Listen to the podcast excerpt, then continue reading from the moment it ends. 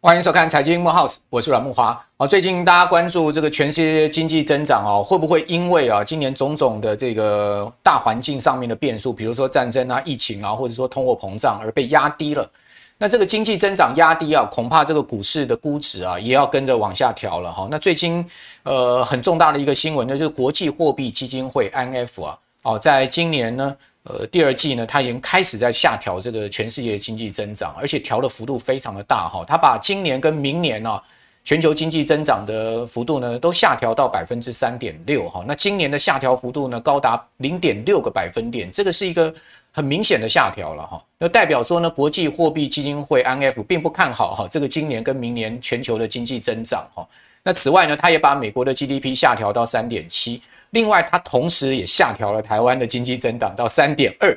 那三点二的这个 GDP 的增长哦，是明显啊，这个比央行跟主计总处估计的四趴以上的经济增长率来得低很多喽。代表说，从国际的角度来看哦，台湾的经济啊，没有像你们自己内部看的这么好啊，是真的是这样子吗？外国人真的懂台湾的经济吗？好，这等一下我们来。呃，就整个经济面上面来讨论哈，同时我们也可以看到，本周啊，联总会也公布出来这个褐皮书啊。虽然说呢，美国的经济增长啊，在褐皮书上看起来是一个温和的增长，但是它也强调了哦，这个地缘政治跟通膨的风险哦，也让美国的经济增长蒙上一层阴影啊。换言之，就是说，包括联总会自己都不得不承认哈。美国的经济其实是有阴霾的哦，哦，那这个对联总会来讲，这是过去很少用到的这个比较强烈的措施哦，就认为说经济前景是蒙尘的哦，哦，那同时我们也可以看到说，哇，最近在呃整个地缘政治风险高涨啊，还有通膨这些危机之下，很重要一个指标，也是我每天在关注的指标，就美元指数哦，大家可以看到，哇，这个反映了这个股市现在目前的一个下滑哦，那资金退到这所谓的。呃，这个货币市场去了，就跑到美元去了，好，跑到现金去了啊！你可以看到，或者说全世界新市场资金回流美国去了，好，你可以看到这个外资在台股大提款了，使得这个美元指数啊，哦，突破了一百零一，这个一百零一啊，可以讲说是近两年来啊的一个新高了。那美元指数上升，大家可以看到亚币啊是大跌一片了哈，包括日元今年对美元居然跌掉了百分之十，台币今年对美元才短短四个多月的时间已经贬掉百分之五了。哦，已经到二十九点二了，这个大家都惊讶说台币怎么那么脆弱？哦，从年初的二十七块五，那一路贬到二十九点二，似乎都没守，每天贬，每天贬，每天创新低，这到底怎么回事？哦，所以很多的这个状况，我们今天要一并来讨论，以及呢，大家可以看到，我们这个礼拜啊，台股再次啊跌破了一万七千点大关哦，似乎看起来这个三月的低点呢，一万六千八百点的前坡两只脚的低点岌岌可危哦。大盘有可能再破底吗？我们今天请到了呃这本新书的作者啊，这本是大是文化所出的啊，这个《影视致富地图》的这个股市隐者来到我们的节目现场哈。大家都知道这个隐者现在在这个 Podcast 上面也算是蛮红的这个。呃，你这在 Podcast 上面也蛮多露出的，对不对？开始在露出。哎、欸，好，那、嗯、呃，所谓的这个用六十亿操盘，好，然后找到超过三十趴的翻转人生的银饰股，哈，这等一下要请教你，怎么样每一年可以赚到百分之三十？因为我知道你之前也在这个寿险机构当过操盘的这个操盘手嘛，哈，等一下谈谈这个法人操盘的经验。好，那在访问赢者之前，我们要来谈一下啊，这个中经院啊。哦，我个人觉得这个数字有点被低估了，就估计今年的 CPI 消费者物价指数全年的增幅会来到百分之二点五六。哦，我觉得可能还稍微低估。我觉得今年全年超过三趴的几率并不是没有哦。那这个 CPI 上升啊，最主要就是全世界性的哦，包括各位可以看到台币贬值之下，输入型的通货膨胀也是一个蠢蠢欲动的状况啊，什么东西都在涨啊，然后也什么都在缺。蛋也在缺，然后呢，农委会居然也跟你预告说，猪八月这个猪价鸡价要涨哦，大家都昏倒了。这个主委还可以先预告这个价格要上涨哦，所以在这样状况之下，一方面经济增长可能相对被下修了，但是物价又上去，那我们讲说这个民民民众的这所谓的痛苦指数就会上升嘛，哦，也就是说在这样的氛围下，可能投资就更不好投了。好，所以我一开始要请教银者，因为你们在。法人机构操盘其实很重视这个宏观环境，好，这个大环境从这个大的角度来看，没错。那你觉得今年从这个通膨啊，跟 GDP 的增长，从 IMF 乃至于到我们可以看到，就是主计总处或者是说各个台湾的经济研究机构也都对今年的这个通膨并不是那么乐观了哈。那你怎么看这样的一个大环境？应该说，其实今年的杂讯很多，就是包含俄乌战争，然后停滞性通膨有没有可能发生？嗯、那我觉得其实最重要还是要回归到升息的状况。对、嗯，那升息的话，大一开始大家年初预估是升息超过六码，嗯，但是现在已经慢慢增加到美国升息八到十码。对，对，那我觉得想要更新一下昨天的 Fed 的态态度，嗯、他现在就是说下一次升息可能就是两码，对，甚至六。哦，未来三个月可能每一个、嗯、每一次都是两码，嗯，所以加上已经升息的，就累计起来到七月可能就是七码，嗯，所以距离大家预估八到十码，我觉得可能是蛮刚好的，嗯，对。那呃，为什么这个现在大家对于市场非常的悲观？我稍微整理一下，就是说，在高盛他三月十号的时候有发表这个这个美国的成长，那它是下修美国的这个全年的 GDP，如果以全年来看，它从两个 percent 下修到。一点七五个 percent，而且他认为美国经济明年有二十到三十五趴的机会衰退。对对，但是我认为二十五趴到三十五趴跟五十趴跟六十趴其实就是一个很主观的数字。嗯。不过就代表是大家认为现在总经条件是有一些悲观的条件存在。那我们看细一点，就是说高盛对美国 GDP 成长预估算是下修零点二个 percent，但是。我观察到里面有一个很有趣的是，在他在二零二二年的第一季，也就是刚发生的第一季，他下修了零点五个 percent，从一趴调到成长零点五。第二季呢，下修更多，从二点五趴下修到一点五趴，也就是我们正在发生的这一季。嗯、但是呢，它对于第三季是持平的，嗯、都是二点五 percent 的成长。嗯、甚至第四季它是上修零点五 percent，所以下半年会稍微好一点。对，我觉得，可是我觉得、这个、下半年、上半年就差一点。对，上半年差一点，下半年好一点。那这样的话，明年照理说差应该是一个轨道，对，怎么会是一个？波动再往下，所以我认为现在有可能是市场对二零二三年投射太多悲观的条件下去，嗯、但是不知道谁是对谁是错，我觉得大家还是可以观察。另外呢，IMF 其实刚刚呃木华哥有提到，就是说全球它是从四点四 percent 的成长调到三点六，对，美国从四个 percent 下修到三点，哦，它下修是零点八个百分点，哦，零点八百分点、哦、，OK，, 那这我刚刚讲零点六，其实更多了，对对对然后，但是我觉得比较注意的就是说，台湾是不是跟世界是平行宇宙？因为台湾只有下修零点一个 percent，而且这次的下修是从去年十月到今年现在，所以差不多半年的时间才下修零点一。OK，所以是不是台股相对于美股在这个价位的这个防御性是比较高的？我们后面可以讨论。那最后我有整理了一个这个亚特兰大联储模型，他们过去针对 GDP 对 GDP 的会有一个预估的四季的状况。我们在过去去年的这个。第三季、第四季都是很明显的一个下修，嗯、可是到了呃今年的第一季跟今年第二季，其实它是持平的。嗯、然后它预估美国的成长是两个 percent，其实跟市场预估也差不多。就是说，其实没有在恶化，没有在继续它对第一季的 GDP 这个看起来是比较悲观的。对，它是这个是它去年的，去年是一路悲观，那今年是起跑点就是比较低了。对，所以它没有再度下修，所以这是目前蒙上一层阴影的这个总经环境啊。好。那至于说，刚谈到了说这个美国联准会哈，其实最新鲍尔在本周的谈话哈是很鹰派了哈，因为他讲说，呃，现在目前针对通膨的形势，第一个他个人也不敢估计说呢，现在就是通膨的高峰啊。也换言之，联准会现在开始对通膨也有疑虑。对啊，在过去联准会都讲说通膨是暂时，他已经早就放弃说联通膨是暂时这种说法，而改口说呢。这个通膨现在目前也不能确定，好，什么时候是一个高峰，这是一个问题哦，好，这个是一个很重大的改变。第二个问题呢，就是，呃，他甚至认为这个就业市场过热哈，而必须要采取某些方法让就业市场不要这么过热。嗯，那这个。也也蛮吊诡的，因为照理来讲，就业市场过热是好事嘛？怎么会联准会说我们要让就业市场不要过热？因为他主要担心这个工资持续的上升了，哈，导致了企业受不了。好，那那这个缺工的问题呢，又可能会导致这个工资螺旋性上升的问题。第三个，他。再次强调，联准会必须要迅速而且果断地采取升息的行动，嗯、而且昭告大家，五月就是升两码了。对，因为他已经讲五月我们会议上就会讨论两码。对，好，那同时大家可以看到，呃，联准地区分行的总裁戴利，戴利其他其实比是比较鸽派的哈，他居然可以讲说呢，五月六月都要连续升息两码，这就已经是让市场。完全颠覆了联准会，已经没有鸽派了，只是联准会里面哪一个人更鹰派而已啊。那我们可以看到，在这个联准会释出这一连串鹰派讯息之后呢，啊，这个呃，我们来估计联准会今年要升息到底升多少，可以看这个 CME 的 Fed Watch 哈。嗯，我看到这个 Fed Watch，我刚在录影前看一下最新的数字。事实上，这个数字我们都要做调整哈，因为这个数字现在最新的已经不是这样子了，因为它随时在变动哈。Fed Watch 现在最新的数字呢，就是这个到我先讲到今年底哈，今年底的利率啊来到二点七五到三趴，嗯，好，已经定价到二点七五到三趴。那同时呢，认为说呢，这个。呃，五月升息两码的几率现在是百分之百哦，所以市场认为已经是不不已经不是这个百分之九十三，是百分之百了哈。同时认为呢，六月再升两码甚或三码的几率，我跟报各位报告，因为他现在目前看到六月升息到这个一点五个百分点到一点七五个百分点区间哦的几率高达百分之七十四，好，也就是说呢，这个呃六月非常有可能是呃。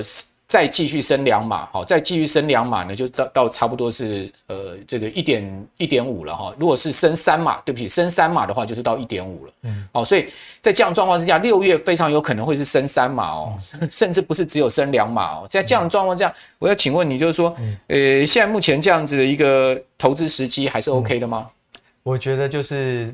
择优胜选，但是因为我们很难判断这个预期到底什么时候会有一个反转，这就让我想到，就是说，其实二零一八年那时候中美贸易上，我记得 Fed 的态度原本在二零一八年也是非常的鹰派，然后认为二零一九年要继续升息，结果一到二零一九年突然就不升息，然后市场就继续庆祝行情，所以我不太确定现在跟二零一九年的时空背景会不会到时候如出一辙，不确定，所以我还是会，我没有我对总金条件没有把握，但是我会对个股跟产业从这里。着手去增加我的胜率，嗯，对，那那这个联动性怎么看？联动性应该是说，就我自己的立场，就假设我认为，呃，明年会衰退的几率是四成，我主观判断，那我就会把四成的资金变成现金，我拿六成的资金拿来做配置，OK，对，就是变成每个人的主观判断。那我现在这是跟总经联动了，对对，因为总经它的变数条件太多了，就很难有一个完整的答案这样。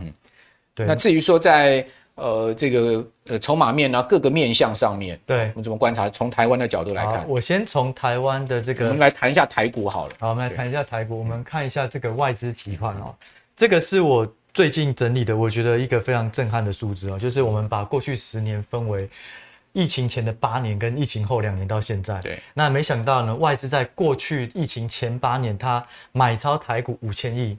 但是只花两年的时间，从疫情到现在，他卖了一点六兆。对，也就是说这一波，不管是台积电或是联发科这种权值股表现很好，可是股价没涨，是某个程度就是筹码面的问题，并不是基本面的问题。当然，基本面大家对未来也有担忧，可是是财报出来以后陆续下跌，我认为就是外资持续在提款。嗯嗯，对。那呃，我们可以看到，呃，有一页是那个台币跟。美国利率这一这一页，对，我们可以看到，就是说，到底提款要到什么时候？嗯，对。那就我的观察，其实过去五年啊，在疫情前，每次只要升息两码，台币就是贬值零点八元，也就是升息一码贬值零点四。嗯，可是，在昨天的这个 Fed 的这个会议之前啊，美国升息一码，可是台币已经。贬值了一点六，也就是过去速度的四倍，所以我觉得这次大家有一点是恐慌的挤兑，赶快把它提到。这个也跟外资的卖超有关系。没错，就是今年已经超过六千亿的卖超了。对，然后亚洲货币市场整个都被提款，可是我们回头关注到，其实美股也没有大涨，也就是说这些资金抽回来以后，他可能他也没进到美股，对，他也没有进到美股，但是这些资金对于法人来讲，其实它还是会有一个使用上的成本，所以他必须之后如果看到状况稳定了，还是会投下来。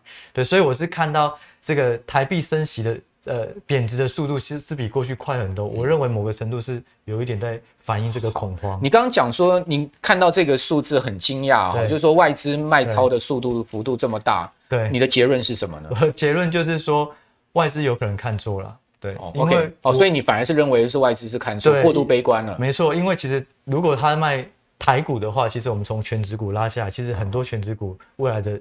成长或是前景是没有那么大的。OK，好，这等一下我们在个股的时候再来谈。那至于说台币的部分，你刚刚这张图，哦，你你觉得也是台币有一点 overshooting，我认为贬值有点 overshooting，就过过度贬值了。对，短期有点 overshooting，因为我们可以看，就算它升息到七码八码，对，其实台币也是过去的水准，超在三十点四左右，所以我认为现在很快的反应的这一波，就是大家对于未来的不确定性是很高的。嗯嗯嗯、对，所以当然未来可能还是会继续升息，可是贬值的速度也许就不会这么激烈，对台股的影响可能也没有那么大。好，三十贬贬破三十，恐怕就是一个很大的震动了，对对对对，对没错。这个但。如果真的到这个贬破三十的话，我相信在台币在那个地方应该有很大的支撑了。对，因为过去如果比较高的水位，其实也是超过在二点五个 percent，也就是现在在升息七码到八码，嗯、那那时候的台币其实也是三十一块多。Okay, 那现在已经很快就反映。所以从刚刚股市赢者这两张图，我们可以看到它的一个初步的结论，就认为说呢，外资在过去这个两年半来哈卖超一点六兆台币哦，有一点可能是超卖了，对不对？短期是。那另外呢，就是说台币有可能短期也过度贬值了。嗯。那所以说在这样。情况之下，台股在短期上面是不是有一个超跌的机这个可能性呢？好，那这个可能性我们等一下再谈。可以，我们先回来讲一下，你看这个台湾的景气，对，怎么样从景气面上来支持你对于刚才这样的看法？就是说，其实为什么我认为外资大卖，有可能是因为筹码面，然后有可能是有一些错误的，是因为我们来看一下台湾的竞争力。我们从景气对照灯来看，其实二月来讲还是没有很好啊，就是持续下滑。但是我们要注意的是，它其实。灯号改变变成比较悲观的只有两个，一个是制造业，那就是终端消费嘛。嗯、那第二个就是机械跟电机，就是基建相关。那这两个是比较弱的，有讯号变弱，嗯、但是其他其实都没有改变。嗯、对，那接下来就是说。我比较喜欢看外资，是因为台湾还是出口导向，而且电子业是我们的最大竞争力。我们可以看到刚公布的这个外资三月的出口是年成长十六点八个 percent，其实还是非常的强劲，而且是三个外销订单还很不错，非常好，而且是三月首度站上六百亿，也是连续二十五个月成长。外销很好，就代代表台湾的电子有出口，但是呢，我们如果从细项来看，其实更强的是。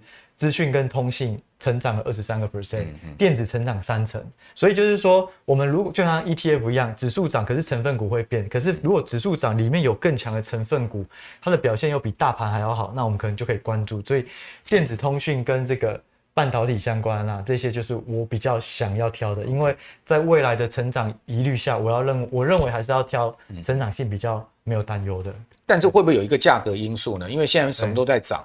哦，反而是有一个数量价格之间的一个误差。对，有可能也会有价格的，所以我们之后呃会再看说，如果回到台股的评价面，是贵或便宜。嗯，对。好，那接下来我们来谈一下台股的评价面，就是说。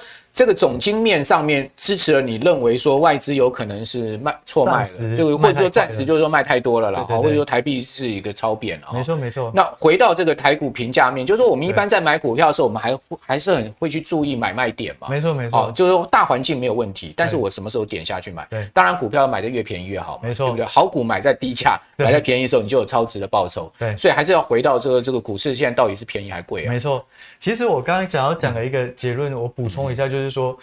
我们可以看到台币一直被提款，那但是台股的表现相对来讲又没有那么强。可是如果这只股下面，如果我们换到基本面，看似没有那么弱，因为外销订单也成长，所以基本面是 OK，并没有美美国的这么弱，而且 CPI 也相对控制的比美国好。可是如果以评价来看的话，上面是台股的呃台湾加权指数的股价非常高，几乎是创新高。可是如果你回到评价面，用 PE 用股价去除上台股的 EPS，平均的 EPS，其实它是五年的新低，甚至是一倍标准差以下。也就是说，在过去发生的几率是非常非常的低，就代表我们的 EPS 很好了。没错，虽然说虽然股股股指数大涨，但是我们的 EPS 上去更快。没错，对，分子上去，分母也上去更多。但是如果看到 S&P 五百，其实它的指数跟台股一样，都是要从高点修正十个 percent 不到，但是它的评价其实只是过去的平均值，而不是像台股是低元。所以一个基本面看似还 OK，对，通膨状况也没有那么差，可是它现在却这么便宜，所以相对而言，我自己的持股部位也慢慢从美股调一些回来台股。OK，好，就是说台股再怎么样讲，应该也还超值，对不对？相对抗跌啊。好，就是一个呃百货公司，现在大家要跳楼大拍卖了，对不对？好，那我至少要去选到说哇，那个折扣最高的，而且那个 P 呃那个呃 CP 值最好的 CP 值高，就是说台股现在目前 CP 值没比美股好。对，目前来看我认为是这样。那呃，请教你，因为你的书上有写到说呢，这个操盘六十亿，好，然后可以找到超过三十趴的这个上涨的股票。那你是怎么去挑到这个年化报酬率有三十趴的公司呢？其实这个呃，我稍微澄清一下，这个年化报酬率三十趴是我从现在跟过去平均的年化，它可能不是每年超过三成，嗯、但是就是长期拉长，平均是超过三成。那也不错啦，平均年化报酬有三十，对，很好，还还不错，还 OK、嗯。那最主要是因为我从前面当研究员以后，一直在找股票跟操盘以后，我发现说，我把全球过去十到二十年的股票做汇整，找出最会涨的这些股票，归纳出他们的特质，我发现这些最会涨的特质，他们都是因为。受惠一个好的趋势，而且它是龙头股，OK，所以我自己称为这叫赢势股，就是趋势的赢家。对，所以就是说，什么股票未来会涨，它就是越来越值钱的股票；那什么股票会越来越值钱，就是会成长的股票。对，那所以什么东西它的成长力是没有办法被改变的，就是趋势。嗯，所以我比较重趋势。那趋势也不是随便乱挑，嗯、我我最重的第一个就是说它是发生中的趋势，像基因工程、宇宙探险，这个也是趋势，可是太遥远了。对，股价可能还要再等个三五年才会发动，所以我们要挑发生中或即将发生。第二个就是说，这个市场应用要够大，像是车联、车联网、物联网、对 AI 这种东西，电动车类似这种。对对对，这市场还有非非常大生产空间。那第三个就是不能跟蛋挞一样，一热大家都可以盖。对对，所以就是说它进入门槛要高。OK，所以我们从产业面挑到对的产业以后，我们再就要选个股。那个股我也是重成长，就是长期它能够成长的可长可久。那首先它一定要有护城河，也就是进入门槛高，本身它有护城河。那第二个就是它要是这个。趋势的核心角色什么意思？就是说，好，我认为台积电它就是一个银饰股。那台积电它所受惠的趋势就是科技成长，只要科技不断的成长，就需要更好晶片、更多晶片。那只有台积电能代工，它是垄垄断的角色。对，垄断角色。如果没有台积电、AMD、苹果，嗯，还有高通，他们的晶片只能停留在设计图。对。那另外一个角度而言，爱斯摩尔也是赢势股，因为如果没有极紫外光设备。台积电也没有台积电了，所以他们就会是银饰股里面我非常喜欢的个股。对，那筛选条件呢，一样就是从银饰股跟产业这边来看的话。我喜欢成长持续的，未来两年营收至少要成长超过十个 percent。对，那再就是说它的获利率提升，因为银饰股赢家它通常它不会有杀价的状况，甚至它能够有市占率的提升，有规模经济，所以毛利率未来两年的预估最好都要提升。含金量高就是说它受惠趋势成长的产品一定要占营收超过五成，因为很多台股它可能会说它受惠于 Tesla 的这个概念股，可是其实它供货给 Tesla 可能只有五趴。那这种我觉得它就不是很含金量高的。对。那像台呃台积电就是晶圆代工，几乎一百趴，所以它就是。那最后一个就是说市值还是要大一点，因为还是会有流动性的问题。OK。哦，五十亿台币的市值，其实公司就很好找了。对啊，其实很多。如果你放在美股上面，美股不行，这可能就要变五百亿。对啊，这个一亿一亿多两亿美这个 市值的这个美股，这是到处都有。对，它到处都有了哈。好，所以说这个。呃，比较适用在台股上面，对，以台股、哦、这个是以台股为主。好，那重点就是说，我们现在知道说，你这个挑股的策略是什么？就思考逻辑是什么？对，买卖点怎么抓？没错，因为基本面就是说，如果看到一只好股票，嗯、但是好的投资是建立在好股票买在好价位，对，所以好股票找到了，我喜欢用技术分析、技术陷阱去找价位。嗯、那我最喜欢的价位就是在盘整区间的时候，嗯、量缩价不跌。对.那左边是我们的理想图，我喜欢的就只要、嗯。大这个成交量量缩，就代表筹码沉淀了，大家下好离手。对，那如果又不跌，那代表它就在一个蓄势待发。对，那我喜欢这种。那目前的台积电呢，我觉得有一点这种感觉，因为它的量一直在缩。对，那现在来讲也没有在破底，所以我觉得如果外资不要继续提款，以它的这次的这个财报缴出来的成绩，我觉得时间会证明，应该是有有机会慢慢上去。那台积电就不能跌破五百五十二块啊？对，五五二就是它的一个今年的低点了。对对对对。所以这个是好价位，就是我也喜欢找盘整区间的下缘。如果它是一次破底的话，你就会暂时观望了。对，我觉得再等到下一次破底的量缩价不跌。对对，好，那这个好价位是量缩还是不够便宜呢？对，第二个是这个是量缩不跌嘛？那第二个是够便宜，够便宜怎么看？我们刚刚看台股的本益比是非常便宜，两倍一倍本本益呃一倍标准差以下。我们看。台积电其实过去五年，对它的 P/E ratio 过去五年，它也在过去五年的几乎相对低点了，所以就以便宜的角度来讲，修正太多了，修正了非常多。对，然后呢，我们再看它，有人可能会说，哎，它修正是因为它未来展望不好。对，不会，我们再把它成长率拉出来看，发现它未来能够成长三十七个 percent，而且不止台积电，我把它的同业拉出来，其实不管是联电或是 Global Foundry 中芯，其实他们的本益比都是过去区间。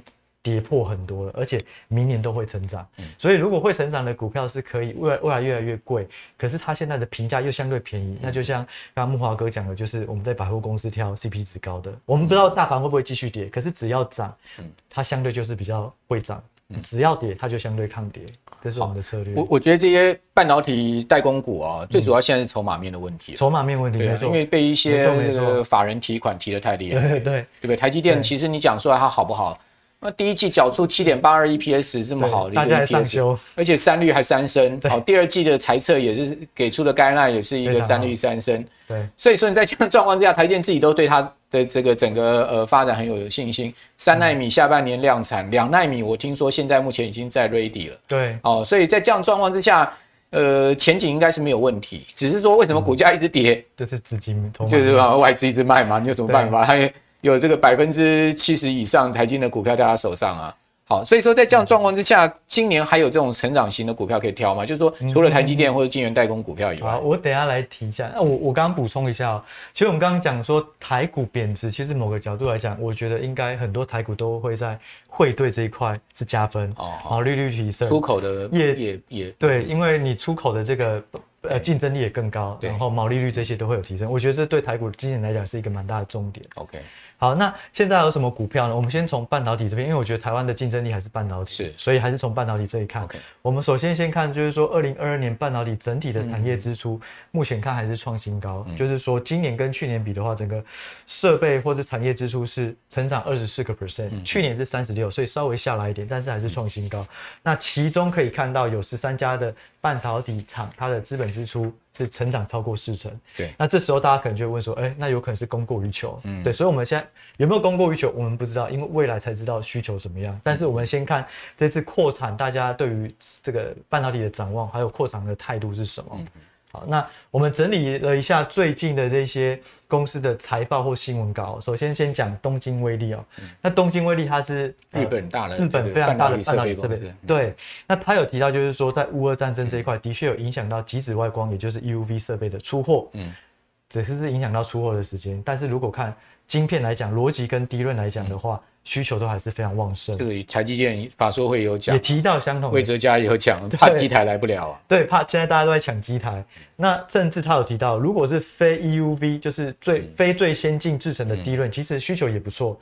那今年整体来讲的这个记忆体呃 DRAM，它也会有十五个 percent 的增长。嗯、然后他看到应用端主要是五 G 跟 AI。嗯那环球晶的话呢，他说他的订单能见度非常高，三到八年，而且需求也是来自于记忆体这一块，主要是五 G 升级带动，还有手机的这个五 G 部件。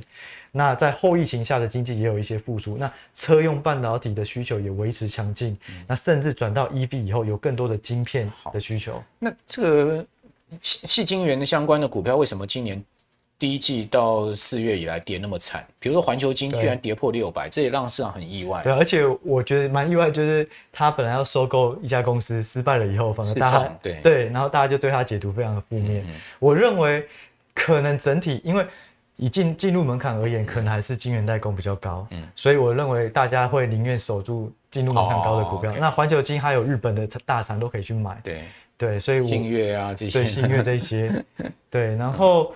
就以台积电，刚刚我们有提到，不管是车用或是高效能这种都非常的强劲。而且我其实有听到市场谣言，就是产业上面的一些供应链有提到说，他们认为好像有听到可能他们在下半年或明年会被台积电涨价。这个我非常的意外，就是如果要再涨，对，是被台积电涨，可是这个有可能是假的，有可能是真的。但是在这个时间点出现。台积电可能对特定的这个产业涨价，我是蛮意外。台积电要确保它的获利，也只能这样啊。对，其实我猜它应该会针对车用跟高效能这两块去涨价了，因为这占它的整个产产能也不是很大。对，而且它没有新产能，它只好靠涨价。车用占五趴嘛。对对对对。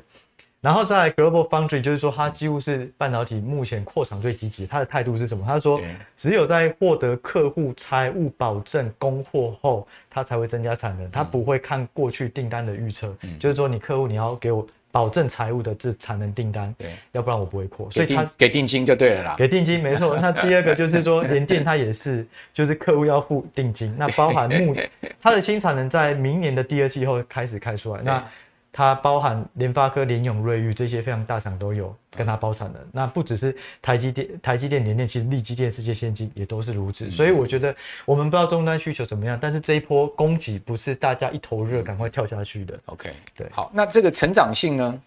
好，再就是说，我们看到产业看起来 OK，然后我们最怕的就是说，那会不会呃这个龙头产业龙头的获利有一个下修的状况？对。这三档是我目前比较喜欢的，因为我认为它的竞争力跟未来长长线趋势比较好，所以我去抓过去的一个轨道，就是未来十二个月市场对它的获利与估值。我们可以看到，呃，力旺好了，或是台积电好了，或是瑞昱好了，其实都是一直在提升。这个是 EPS 未来十二个月哦，不是说本益比，也不是股价，所以代表市场对于他们未来的获利其实都没有下修，甚至台积电突然冲上来，就是因为法说开完了，大家赶快上调。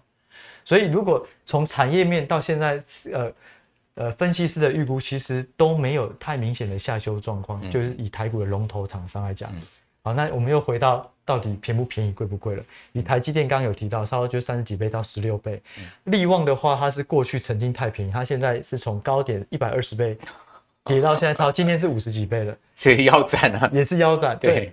对那瑞昱呢，也是从二十五倍，二十五倍变十一倍。哦，瑞昱这一波股价居然跌破四百，所以跌破四百，这两个嗯惊人，对下跌。这两个图对照，我就觉得台股好像不用过于悲观。如果我们的投资期间是拉到一年到三年，对，但但问题是谁在卖这些股票呢？因为有。强大卖盘才会让他们股价这样子跌啊！我看第一波就是外资，最近是投信也开始在看。我认为有可能是因为他们会有一个这个停损的一个限制，通常就是超过十五趴跌幅，你就强势要去砍。OK，所以我认为现在还是资金面的影响。好，那最后一页对于个股来讲的话，这个是我们刚刚讲的半导体比较看好，状况也都 OK。其实大部分的本益比都是在过去的。低点甚至破低点的，那成长性来讲呢，二零二二年只有 Intel 是衰退三十三趴，全部都是成长。嗯，对。好，所以你认为说像这些股票，不管是台股或是说美股，哈，什么呃台积电，然后甚至入股的中芯，对对对，Global Foundry、Intel，那后面有矽智财的，其实他们都是成长的。好，呃。这些公司都会列在你未来选股观察名单里面。好，那问题就是说，如果他们的股价还是持续在下跌呢？就是说，会不会是未来景气真的会有变化崩溃的一个情况？就是说，景气如果真的是不如市场预期了哈，那如果说真的整个景气要衰退的话，到明年，你应该刚刚讲说，呃，高盛也估计大概有二十五趴的一个几率嘛。对。那如果真的是这样子一个悲观的情境的话，那你觉得再加上他们股价还在持续破底的话，你会进场吗？呃，应该是说，呃，我们没有办法预估会未来会不会衰退，所以最后一道门槛就是资金控管。对，所以就是说我每次只要我胜率下降，我认为现在好像大家又越来越悲观，对于这个未来的景气预估好了，我就会抽一些资金。OK，所以是用资金控管，但是只要越来越便宜，照理说我就会越买越多。好，好，好。这个就是一个呃策略操盘策略，但是你还是会顾到风险，用资金的比重。对对对，资金控管来处理。好，那呃大家都会想说，马上这个要到除权息旺季了，对不对？对这个台股很多投资人都是看这个息率嘛，哈。对。那但问题在国外投资好像不是这样，国外。投资人比较看成长性，对，哦，甚至是股息成长性，对对对，台股就比较看说，哎，我今年的殖利率有没有七趴八趴？哎，这个有没有打败定存呐？哦，这个金融股就类似这样这样子的一个概念嘛，哈。但最近金融股也下修的很厉害，对对对对对。那那这个有没有一些迷失呢？我认为就是说，我因为站在法人的角度，我我自己身旁很多亲友，我认为他们都非常喜欢高值利率股哦。那我认为有几个主要的迷思，我们先讲客观，就是平衡报道。我认为股利有好处，就是说我们会有被动的现金收入，这是 OK 的。那公也代表公司营运的资金是健康的，这也 OK。股票会变便宜，这也是 OK，因为就是你配股配息以后，除下去之后，对，除权息下去，你的股价，对，就是折价，但是你 EPS 不会因为除息而下修，所以一除本一笔就变便宜，但是它不会是额外财富，因为额外财富的话是要填息，对，如果你没有填息，你的市值一样，所以。填息是什么？填息就是要上涨，那就回到成长股也是要透过上涨来赚。那什么东西会上涨？就是未来会成长的股票。这是我认为大家在殖利率的迷失，可能要稍微再小修正一下。所以你如果今天要去参加除夕，你一定要去看一下它过去填息的记录，对不对？没错没错。有些股票填息的记录不是很好。没错没错。所以刚刚好木华哥讲到的这个重点哦，就是说有些人说不会啊，高值利率它可能是因为填息的几率高嘛啊。那我去做了，就以过呃去年来讲的零零五零当做是成长股的代表哦，就是它是用市值挑选台湾前五十档大的这个股票，零零五六就是呃殖利率的代表，它高息对它看的是未来一年的殖利率高低。我们把前十大成分股拉出来，看到近五年平均的填填息天数，以成长股的代表而言，基本上都是非常的。呃，非常的快就填息，有台积电八天，联发科七天。那我们再看一栏，就是说有一个是呃，这个就是说，如果他成未填息，就是说这五年来有一年是没有填息，嗯，其中十档里面有四档，可是这个记录更可怕的是放到零零五六，这五年来填息平均天数。只有一个是开发金五十四天，其他九档成分股五年来都有一年没有填息，所以不是说配息高的它就会填息，它不是每一年都有填啊。你所谓的你所谓的成位填息，就是五年中至少有一年，对，OK，但它有可能两年三年都有可能，对，有可能超过一年。可是看到如果是以市值来挑选，通常我认为市值比较挑选的好处就是它通常这是比较热的股票，成长性的股票，市场给。敢给他本益比高的股票，所以通常是成长股。所以从这个表就可以看出来，你的思维应该是，如果要选 ETF，你就会选零零五零，没错，你不会去选零零五六了。对，如果要岔开话题，我觉得零零八七八都比零零五六好，因为零零八七八看的是三年的殖利率，那它只有看一年，对于现金股利的配发稳定性是相对低。OK，哦，我们我们没有在这个哪一家哪一家投信好，哪一家投信不好，这个完全是客观，我有可能看错，不好意思，给给大家提供参考而已。对对 对。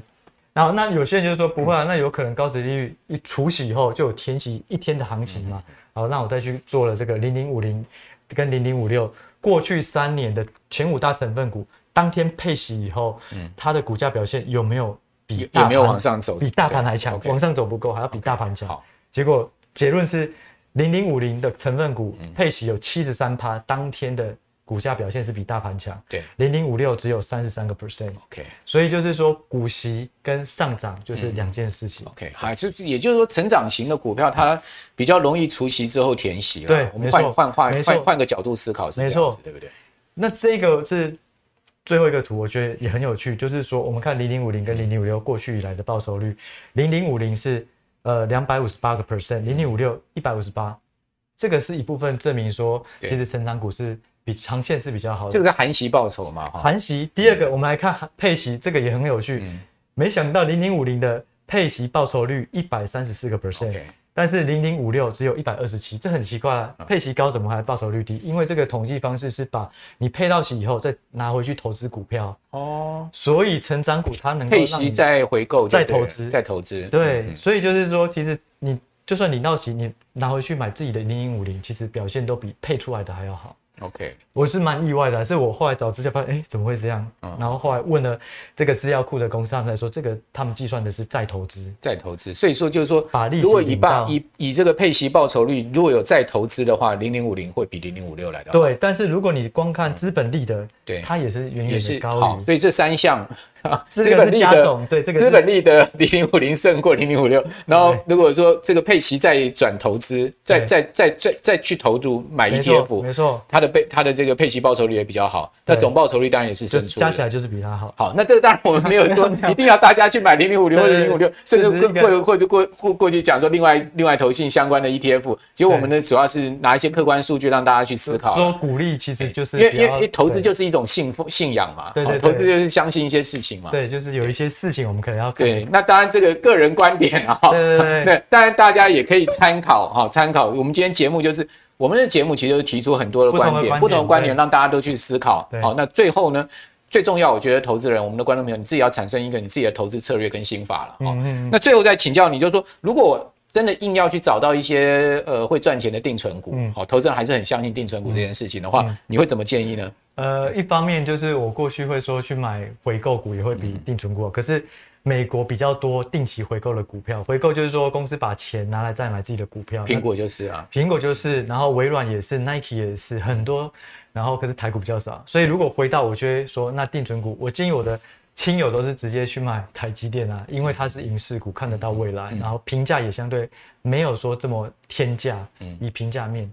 OK，好，那当然像什么艾斯摩尔啊，也是你刚才所讲的这个影视股哈，或者甚或者说有一些台湾好的这种 IC 设计的龙头股，没错没错。当它股价一定跌到一个超值买点的时候，它成长性是看得到，它的这个呃在全世界的地位也是看得到。好，所以我们也相信这些公司还能持续的成长跟发光发亮下去的话，其实它越跌它的价位就越迷人，没错，对不对？好，这个换个角度去思考，也许。我们常讲嘛，这个退一步海阔天空，对不对？但是你永远站在原地看事情的话，你恐怕就会拘泥在你当下的这种所谓的呃情境跟情绪里面了。然后，好，今天非常高兴啊，请到了股市隐者来到我们的节目啊。这个隐者自己也有 podcast 啊，同时呃也会有一些专文的论述，对不对？像出最最最新出的这本书也给大家参考。好，这个影视的这个致富地图。对，好，那呃。我们观众朋友，如果您对我们的节目啊，觉得是很喜欢我们的节目的话，当然请各位一定要在六日哈，那准时收看我们的节目。之外呢，啊，我们也会像请到赢者然后各方面的专家哈，来长期的陪同大家一起在投资这条路上走下去了哈。那所以呃，我们的 Podcast 也好，或者说我们的 YT 也好啊，请各位呃可以帮我们按赞、订阅、加对加分享。我自己都有在听哦，真的，谢谢。好，那。那我们在投资路上，大家可以一起走下去哈，有更多的这种呃指引哈，让我们有更多的参考的方式。好，那今天就谢谢大家的收看，呃，我们下个礼拜再见，拜拜，谢谢，拜拜。